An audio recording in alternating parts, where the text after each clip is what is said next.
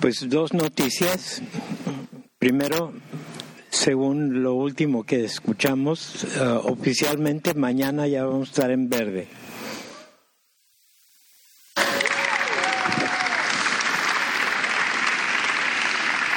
Y vamos a orar por Mexicali porque es la única ciudad en, el estado que no va a poder salir de sus límites. Ah, solamente el resto del estado, incluyendo Tijuana, vamos a estar en verde. Así es que démosle gracias a Dios porque vemos su mano soberana actuando sobre nosotros.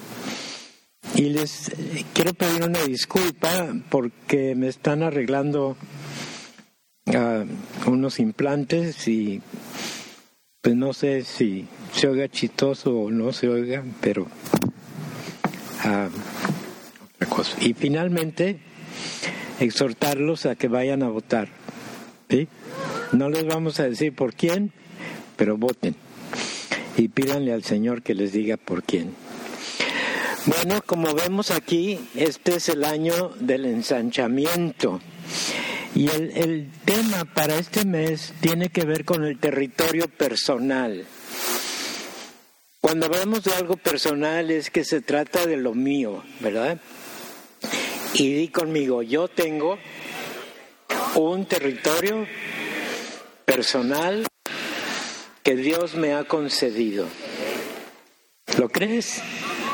Dale un aplauso al Señor.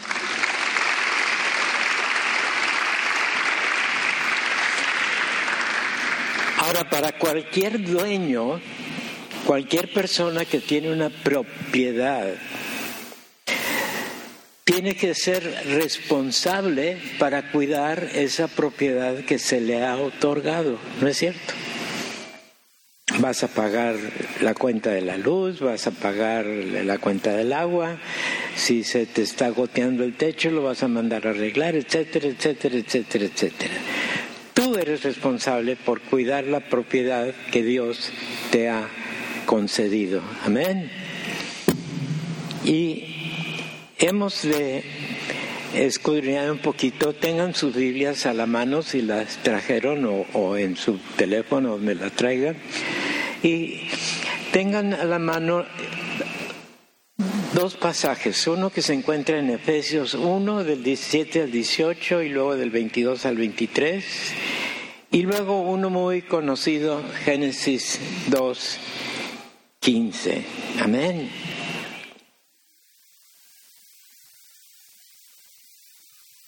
Vamos a ver el de Génesis 2, 15 primero. Dice, el pasaje. Tomó pues Jehová Dios al hombre y lo puso en el huerto del Edén para que lo labrara y lo guardase. Vi conmigo guardar y labrar. No ladrar, esa es otra cosa, ¿verdad? Labrar quiere decir que voy a trabajar lo que se me encargó y lo voy a guardar, lo voy a cuidar, lo voy a proteger. Amén. Y esa es parte de nuestra responsabilidad aquí. Y fíjense, tristemente, ah, Dios desde un principio en su plan eterno ha designado que el ser humano que Él creó sea un instrumento para llevar a cabo su plan. Desde Adán, desde la creación, ya desde antes de la creación, Dios ya tenía un plan eterno que está desarrollando, está llevando a cabo. E inicialmente le encargó, como acabamos de leer, le encargó al hombre, a Adán en este caso, para que cuidara el Edén y que lo labrara y lo guardara. Adán tenía asignada una tarea pero la descuidó. Cayó en la trampa del enemigo que fue a moverle el agua y decirle, mm, yo creo que tú tienes derecho a más. Mira, y haz esto, y haz lo otro. ¿Y por qué te prohibieron comer de esto? ¿Qué tenía a su alcance? Todo.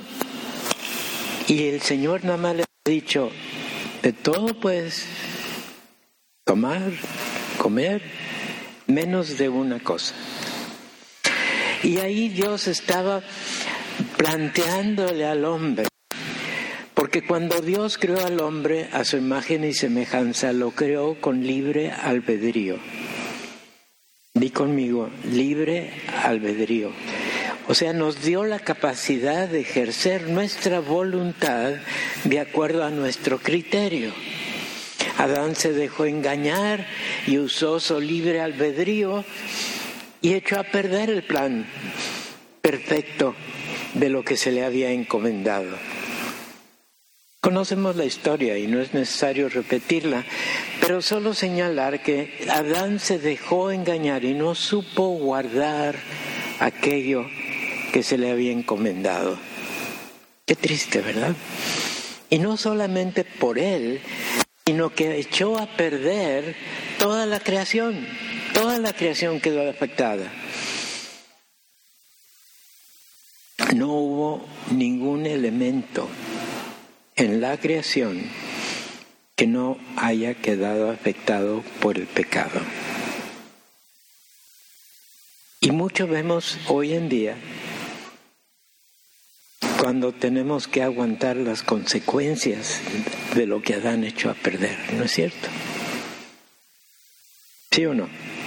Yo creo que todos hemos estado en alguna forma o en otra afectados en mucho o en poquito por todo lo que está funcionando mal en la creación. Esto de, de la pandemia Dios no mandó la pandemia. Quítense eso de la mente, porque algunos dicen, ay, castigo. No, no, no, con Dios no castiga, sí. La pandemia vino, como muchas otras pandemias a través de los siglos, a consecuencia de la contaminación que Adán eventualmente provocó. Y Dios soberanamente ha cuidado de su pueblo la incidencia de muertes en la iglesia evangélica San Pablo está menos que el mínimo. Tenemos parientes, tenemos amigos, tenemos fuera de la congregación gente que ha sido afectado, que ha, ha, tenido consecuencias de esta situación, pero Dios ha protegido a su pueblo aquí y en playas. ¿Por qué? Porque somos sus hijos y Él cuida a sus hijos. Y por eso es importante saber que eres hijo. No adoptado, no llegado, no simpatizante, hijo de convicción, habiendo recibido el beneficio del sacrificio de Jesús cuando derramó su sangre en la cruz y te proveyó a ti la salvación. Amén. Dale un aplauso al Señor.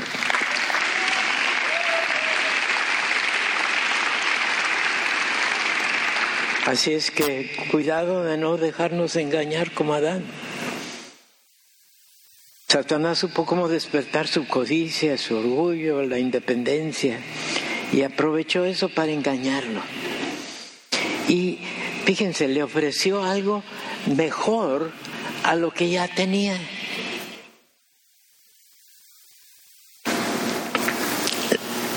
Hay que recordar una cosa. La prohibición de no comer del fruto del árbol del conocimiento del bien y del mal la había recibido Adán antes de que estuviera Eva. Claro, Adán engañó a Eva y, Eva fue y con la cuchara se lo dio a Adán, pero la responsabilidad era de Adán. Por eso la consecuencia del pecado viene por Adán. Y eso fue lo que vino Jesús a arreglar. Porque tú y yo, si somos creyentes en ese sacrificio único y suficiente de Jesús, ya no somos del linaje de Adán, ahora somos del linaje de Jesucristo. Amén, amén, amén, amén. Nosotros como creyentes entonces también hemos recibido una tarea se nos ha asignado un territorio. ¿Sí? Y somos, como dice ahí, creados un ser viviente con libre albedrío. Y tú decides cómo cumples o no lo que se te ha encomendado a guardar, a cuidar.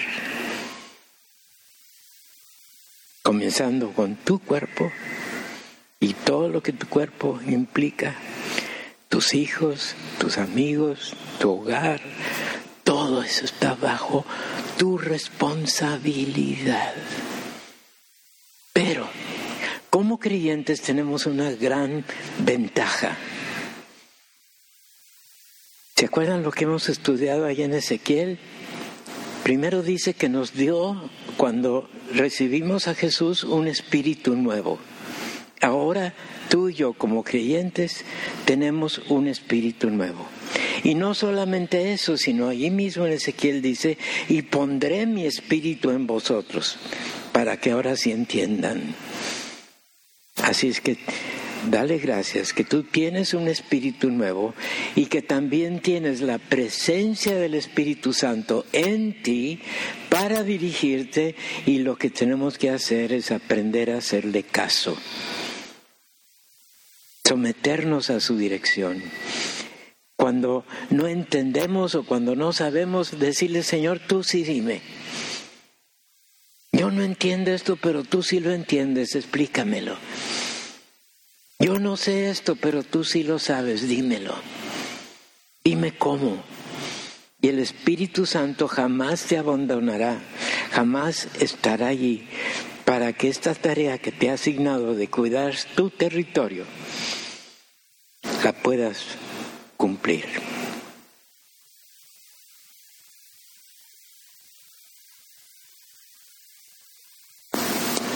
Luego más adelante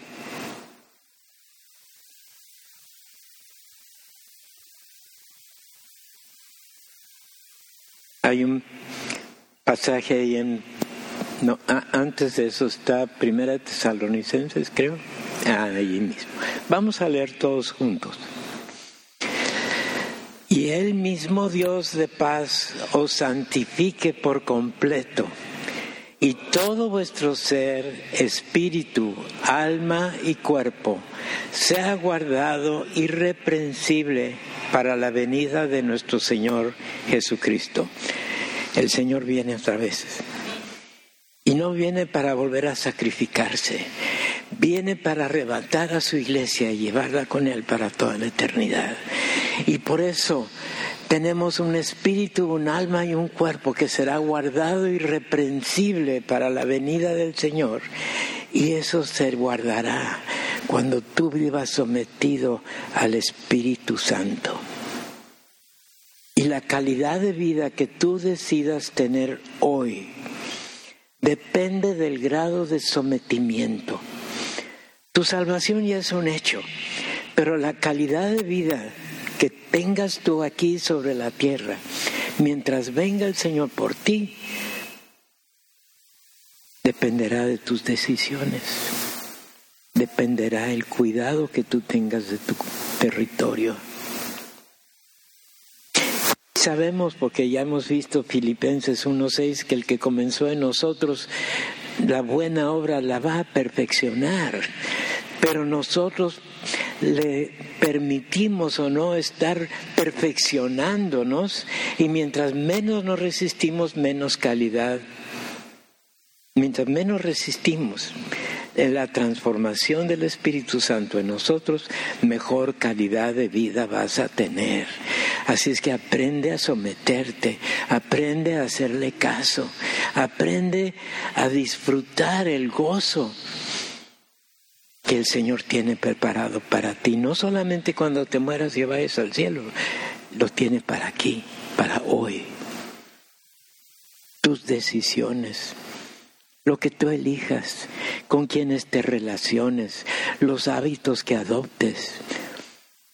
Los buenos Dios te los va a perfeccionar, los malos Él quiere quitártelos, pero tú te tienes que dejar porque Él quiere que tú disfrutes una calidad de vida con todo el fruto de su Espíritu Santo fluyendo y produciéndose en ti amor, gozo, paz, bondad, en todo eso es para ti porque es fruto del Espíritu Santo en ti. Aprovechalo. No seas chillón. No tienes por qué quejarte. No tienes por qué andar experimentando. ¿Será bueno o será malo? Ah, ah. Miren, a partir de toda la información que ya tenemos en la Biblia, tenemos el Espíritu Santo, que en el momento que de veras le preguntes, Él te va a contestar. No te va a dejar en duda. No te va a dejar sin dirección. No te va a dejar sin decirte, yo quiero perfeccionarte.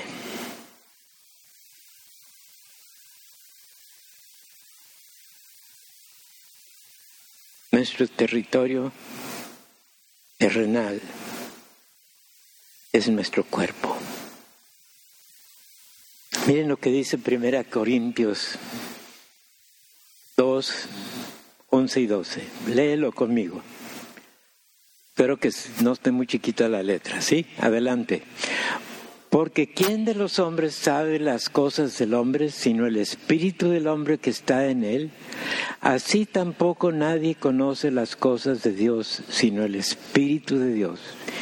Y nosotros no hemos recibido el espíritu del mundo, sino el espíritu que proviene de Dios, para que sepamos lo que Dios nos ha concedido.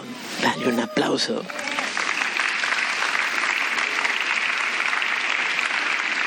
y dile conmigo, gracias por todo lo que me has concedido. Gracias por tu dirección. Gracias por tu presencia. Gracias por tu consuelo. Gracias por tu fortaleza. Gracias por todo tu fruto que desarrollas en mí. Y fíjense, en la siguiente pantalla vamos a ver un diagrama muy interesante. ¿sí? Ya vimos que somos creados espíritu, alma y cuerpo, ¿verdad? En el espíritu, ese espíritu nuevo que hemos recibido después de nuestra entrega al Señor Jesús. Allí se inmiscuya la, la voluntad con todas las cosas que está en el alma, todo lo que está en nuestra mente.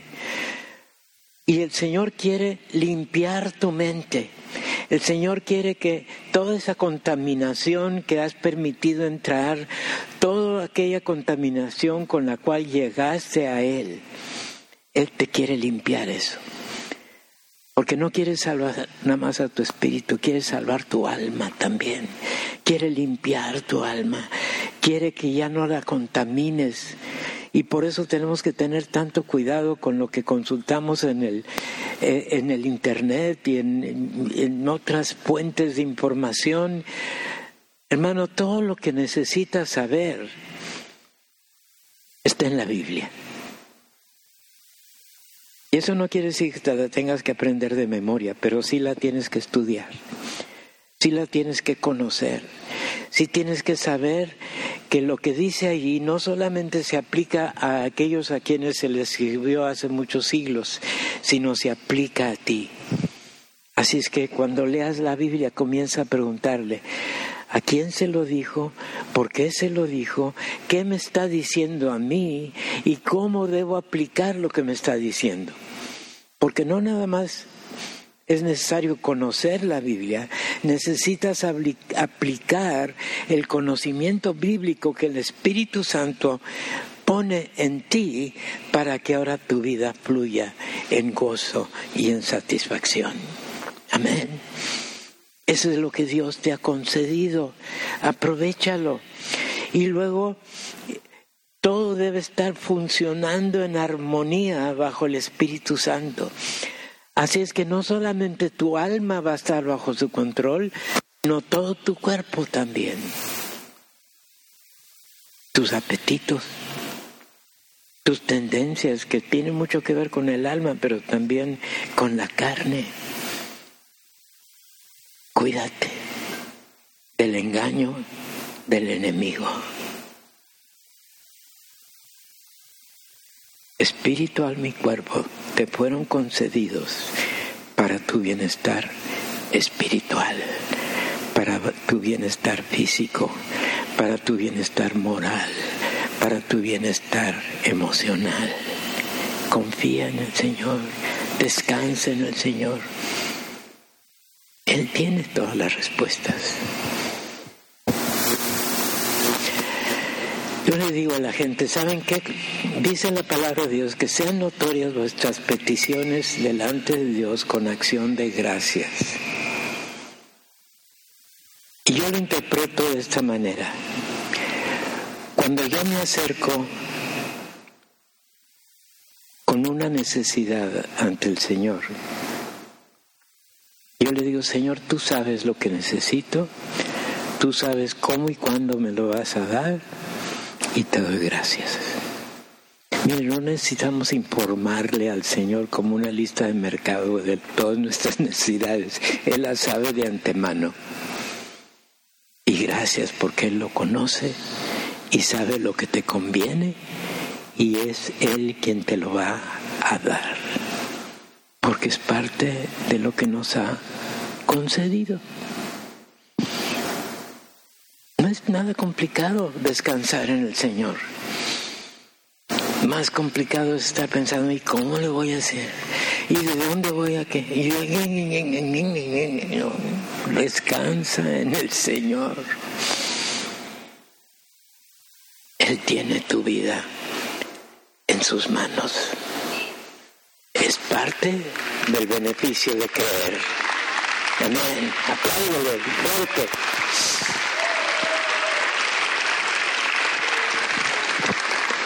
Y luego nos vamos al pasaje de Efesios. Perdonen que no puse todo el pasaje, pero se los voy a leer.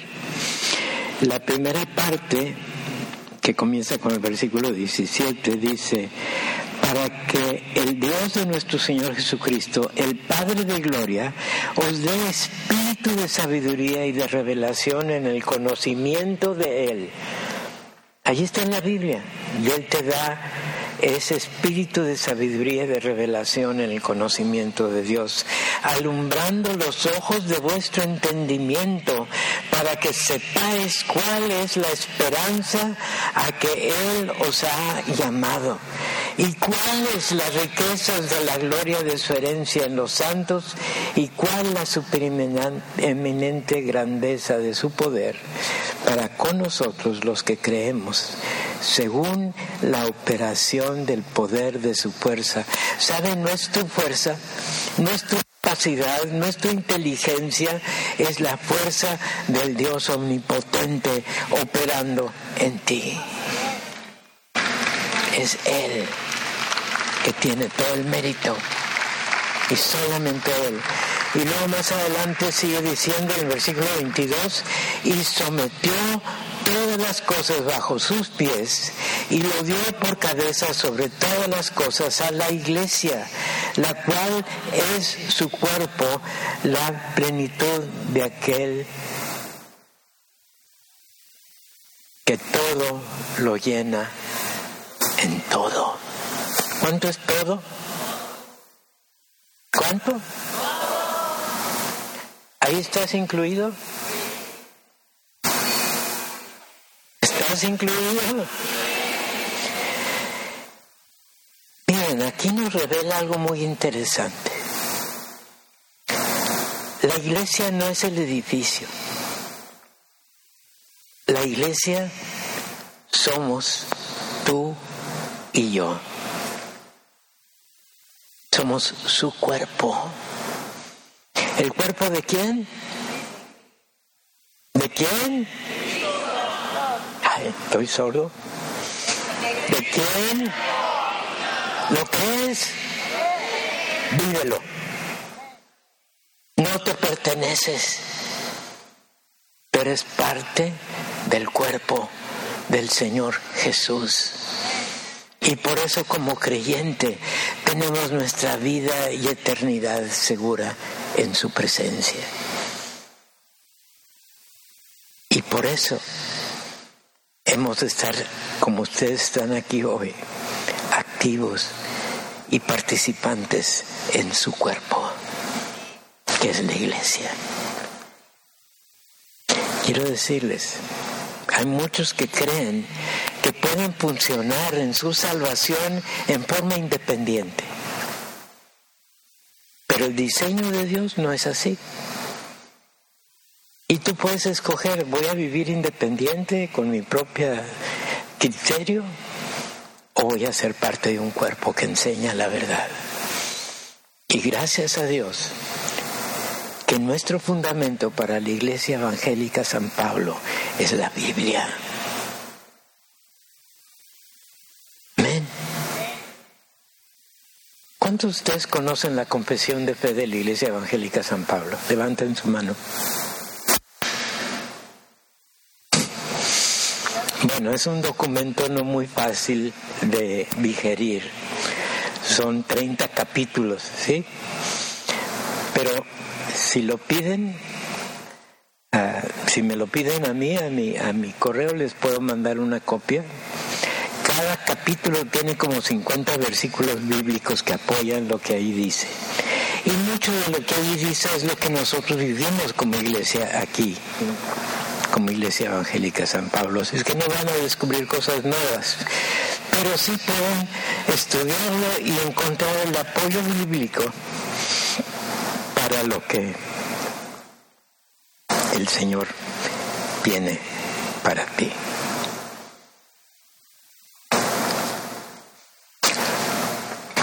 ¿Ven el diagrama ahí? Dice, Cristo es la cabeza y los creyentes somos su cuerpo. La iglesia es el cuerpo.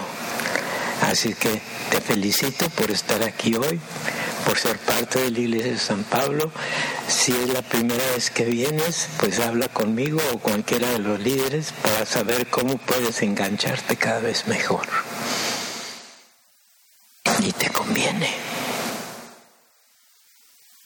esta es la verdadera vida del creyente, ser parte de un cuerpo que es el cuerpo de Cristo. Amén, amén, amén.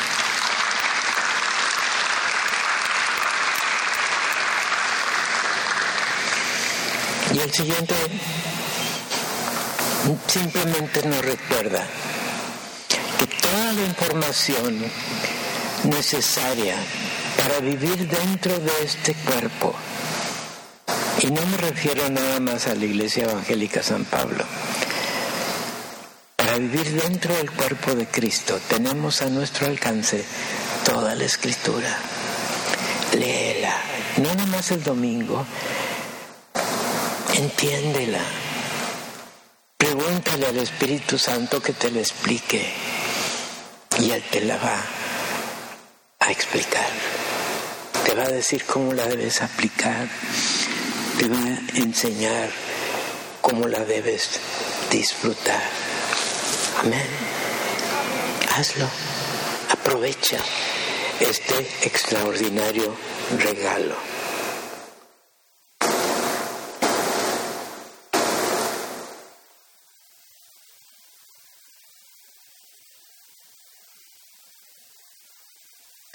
Vamos a ver el pasaje que encontramos en 1 Corintios, creo que es la siguiente pantalla. Es de lo que estaba hablando ahorita, léelo conmigo. O ignoráis que vuestro cuerpo es templo del Espíritu Santo, el, el cual está en vosotros, el cual tenéis de Dios y que no sois vuestros, porque habéis sido comprados por precio. Glorificad pues a Dios en vuestro cuerpo y en vuestro espíritu, los cuales son de Dios. ¿De quiénes son? ¿De quién? Vívelo. Practícalo. Disfrútalo. ¿Cómo lo vas a hacer? ¿Qué dice la siguiente pantalla? siendo instrumentos en manos de Dios. Dios te ha encargado una tarea. Dios te ha encomendado un territorio. Primero tu cuerpo, luego tu familia, tus hijos, tus amados. También tienes a tu alcance aquellos que tú sepas que no se han entregado a Él. Es tu tarea comunicarles, primero con tu ejemplo y luego con tus palabras, el verdadero camino a la gloria. Le preguntaba yo al Señor, Señor, porque si ya cumpliste esto, ya cumpliste aquello, y ya se cumplió aquello más, y esto, y esto, y esto, ¿por qué no vienes? Y me dijo, sentí que me dijo aquí, estoy esperando al último que me va a decir que sí. Y a lo mejor es alguien que a ti te toca comunicarle la verdad para que el Señor ya venga. Amén. Amén.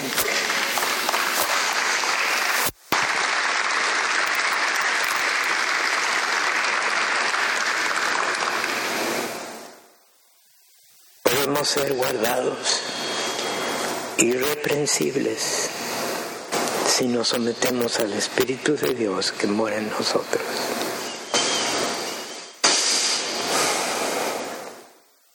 Él es quien guarda nuestro espíritu, alma y cuerpo.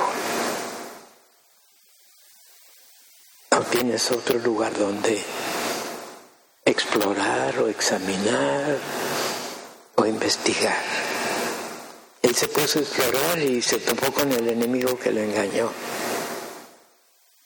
Ahora sometidos a Dios podemos ser instrumentos para dar libertad a lo que el enemigo ha esclavizado,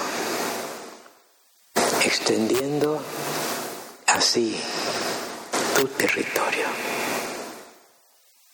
Hoy como creyentes tenemos a nuestro alcance dirección del Espíritu Santo en nosotros y su palabra que nos enseña. De manera que no necesitamos andar explorando otras cosas.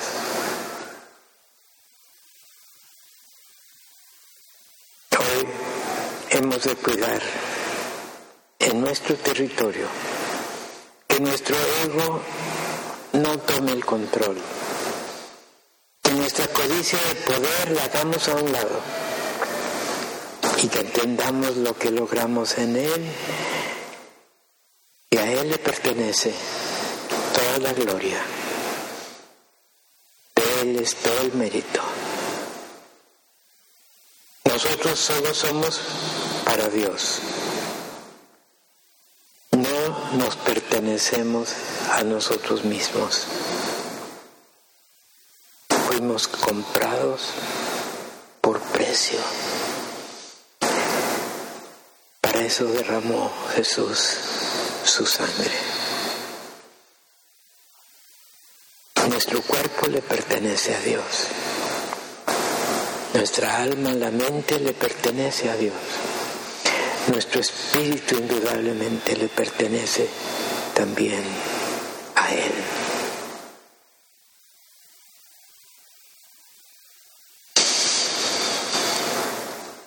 Somos instrumentos en sus manos. Y siendo instrumentos en manos de Dios, podemos así gobernar nuestro territorio.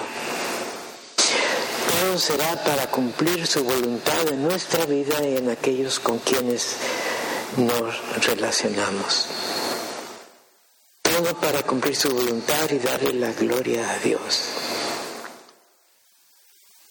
Y siendo así, nuestras vidas experimentarán ser debidamente realizadas y podemos comenzar a disfrutar. ¿Sabes una cosa? Lo voy a enfatizar. Tú puedes comenzar a disfrutar el cielo desde hoy. Dios nos ha colocado en lugares celestiales con Cristo. Y ahí no hay nada que nos afecte negativamente. Tú lo puedes comenzar a disfrutar ya en lugares celestiales con Cristo. Entendamos también que estamos de paso. Así que nuestra perspectiva debe estar en lo eterno. Estamos aquí con un propósito, con una tarea asignada, pero nuestro destino es allá con Él en la eternidad. Y comencemos a disfrutar todo lo que el Señor ha preparado para nosotros. Amén. ¿Alguna duda? ¿Alguna pregunta? Por ahí voy a andar si todavía hay preguntas. Pero saben, oren conmigo. Y pónganse de pie mientras oramos juntos.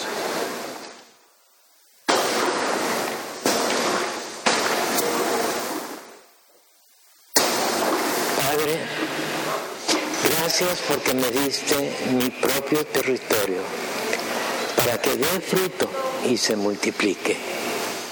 Me someto a tu palabra y a tu Espíritu Santo para que me enseñen cómo poder gobernarlo y protegerlo. En el poder, en tu poder lo podré guardar bien, de modo que sea de bendición para otros, a mi familia y a todas las familias con quienes tenga contacto. Yo no puedo, pero en ti sí es posible. En el nombre de Cristo Jesús. Amén.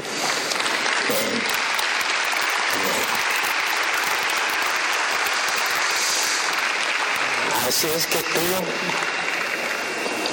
si entendiste todo lo que dije hoy, has adquirido una extraordinaria responsabilidad y privilegio de cuidar tu territorio. Amén. Que el Señor les bendiga.